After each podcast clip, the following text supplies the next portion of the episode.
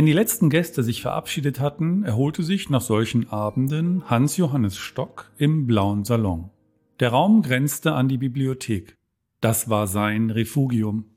Unordnung herrschte da. Niemand durfte etwas bewegen, nur den Staub ließ er sie vorsichtig wischen. Auch hier unzählige Bücher, beinahe wie nebenan in der Bibliothek. Dazu an den Wänden Jagdtrophäen des Vaters, Rehköpfe und ein Dachs mit starrem Blick. Dann eine Landkarte an der Wand. In Orte hatte er Nadeln mit Fähnchen gesteckt, wenn sie von ihm bereist worden waren, auch Fotografien hingen da. Die auch in den Regalen, er und der Vater mit indischen Tuchhändlern. Dann noch zahllose kleine Gegenstände, viele Kuriositäten, die beide von Geschäftsreisen mitgebracht hatten, alles stand umher. Ich erwarte nicht, dass andere Verständnis dafür aufbringen können und die Dinge hier mit der gebotenen Verehrung betrachten. So sprach er, wenn es sich ergab, dass mal ein neuer Besucher in den Raum geraten war und sich dann oft wie verzaubert darin umsah. Magdalena interessierte sich für nichts im blauen Salon, und ihr war es gelungen, den Raum weitgehend zu ignorieren. Die Erlebnisse des vergangenen Festes klangen also langsam in ihm ab, und hier genoss er auf dem Weg zur Entspannung häufig zu äußerst fortgeschrittener Stunde, manchmal erst gegen Morgen, ein letztes Glas guten Rotwein, paffte noch ein wenig und starrte dabei immer wieder lange nachdenklich gegen die hohe Decke.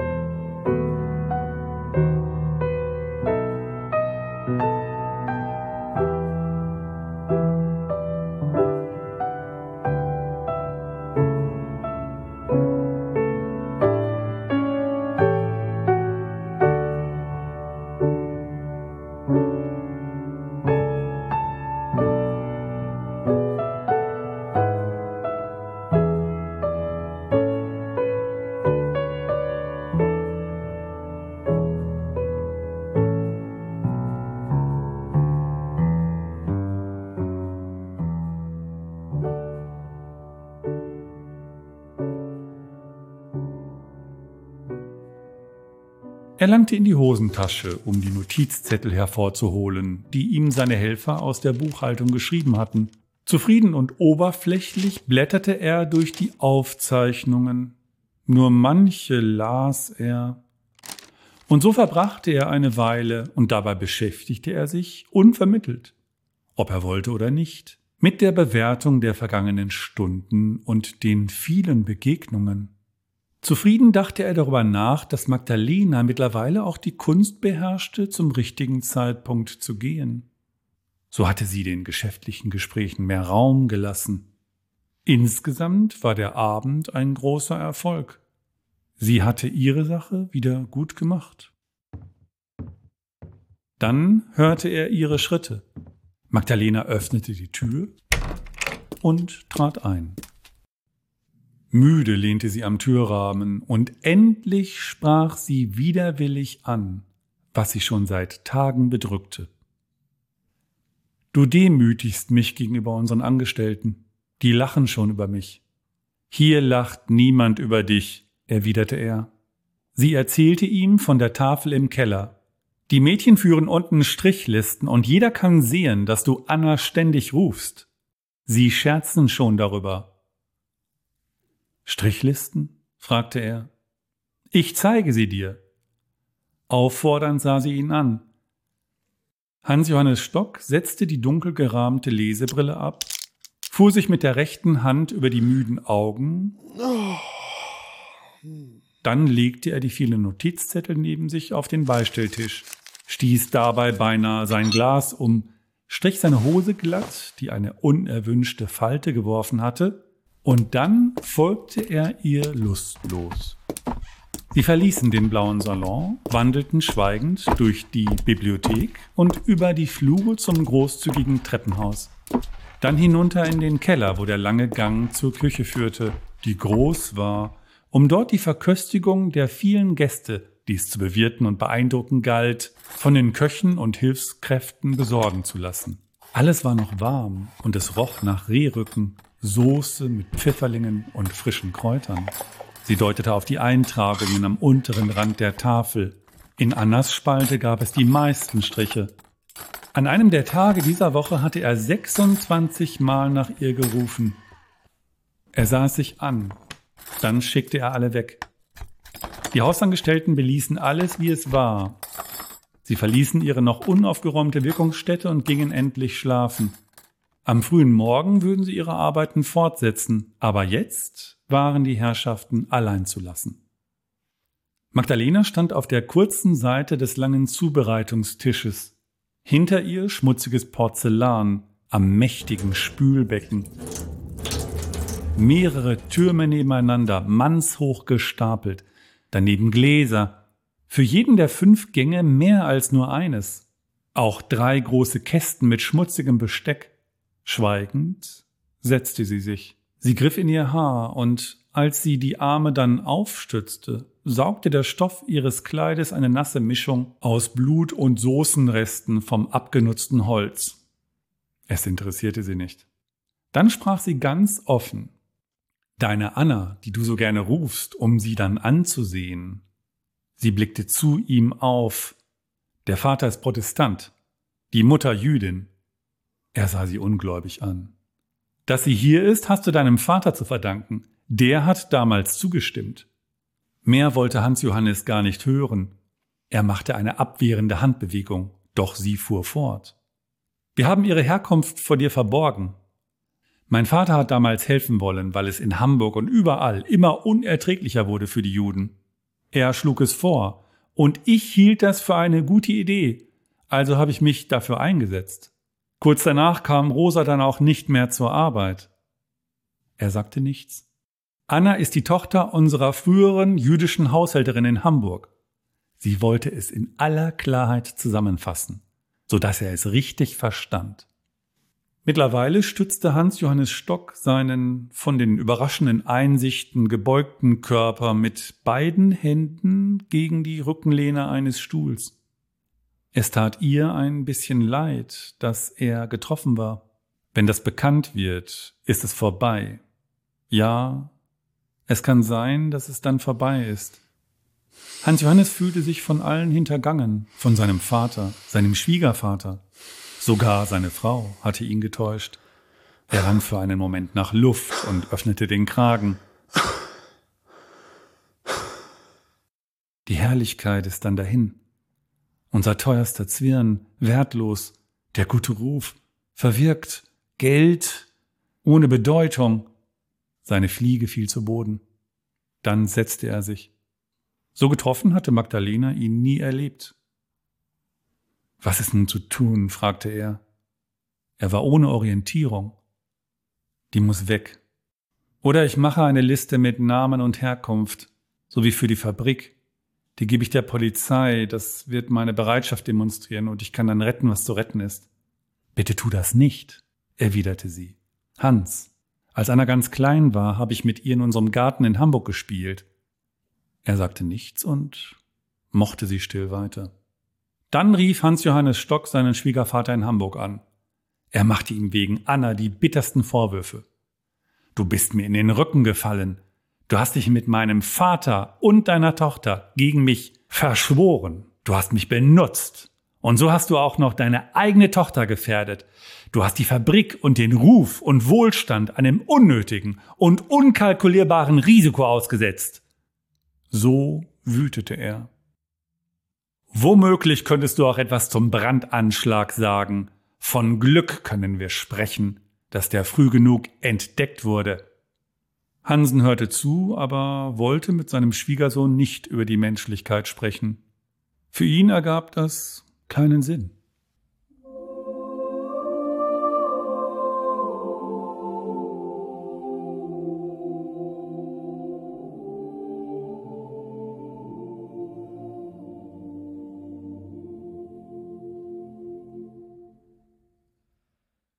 Danach saß er an seinem Schreibtisch und blickte aus dem Fenster. Es bot ihm einen schönen Blick über den Gedichensweg und den Trummersplatz. Nachdenklich verglich er den jungen Stock mit seinen Studenten.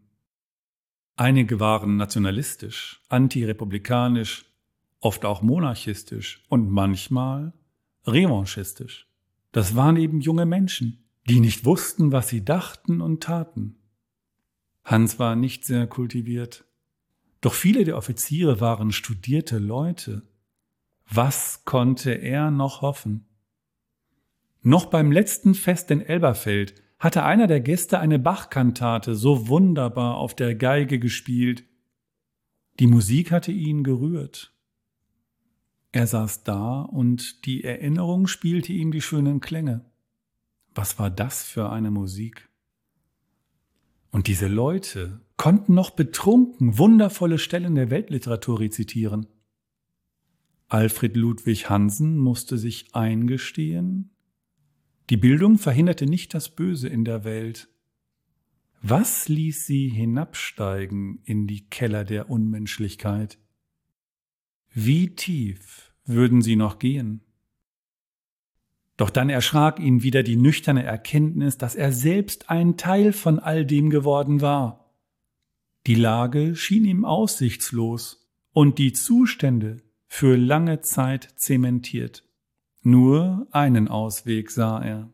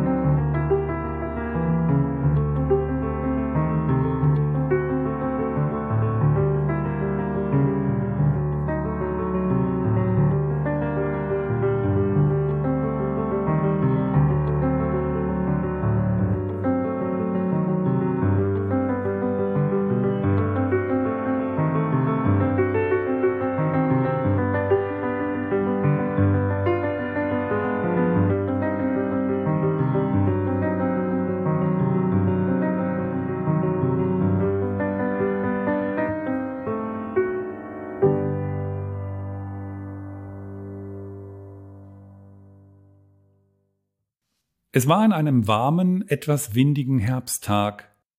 Agnes stellte den Fünf-Uhr-Tee bereit, so wie sie es immer gemacht hatte.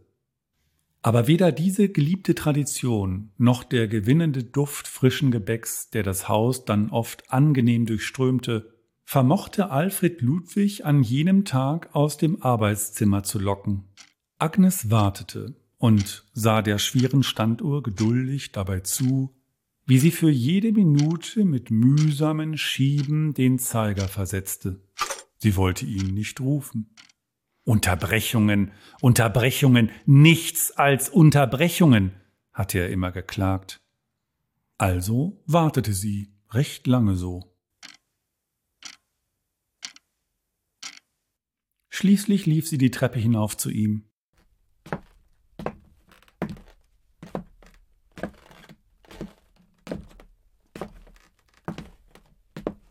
Verhalten klopfte sie, hörte nichts und öffnete vorsichtig die Tür. Aber an seinem Schreibtisch war er nicht. Auf seinem Stuhl davor lag das ausgesessene grüne Kissen aus den Anfängen ihrer Stickerei mit den viel zu großen, merkwürdig ausladenden Blüten. Sie lief durch den Raum zu seinem Pult und legte die Hände auf die Rückenlehne seines Stuhls. Da lagen die letzten Klausuren des Semesters. Er hatte alles korrigiert und sorgsam zu einem Stapel aufgeschichtet, alphabetisch nach den Nachnamen seiner Studenten. Wie aufgeräumt alles war. Da lag ein Brief. Agnes. hatte er auf den Umschlag geschrieben. Sie griff danach. Etwas musste passiert sein. Langsam drehte sie sich um. Alfred Ludwig lehnte mit dem Rücken an der Wand neben dem Bücherregal. Seine Beine waren gestreckt. Die Fersen ruhten auf dem Hocker, auf dem Generationen seiner Studierenden saßen, auch Magdalena, wenn er sie nachmittags unterrichtete. Für einen Moment sah sie ihm in die halb geöffneten Augen.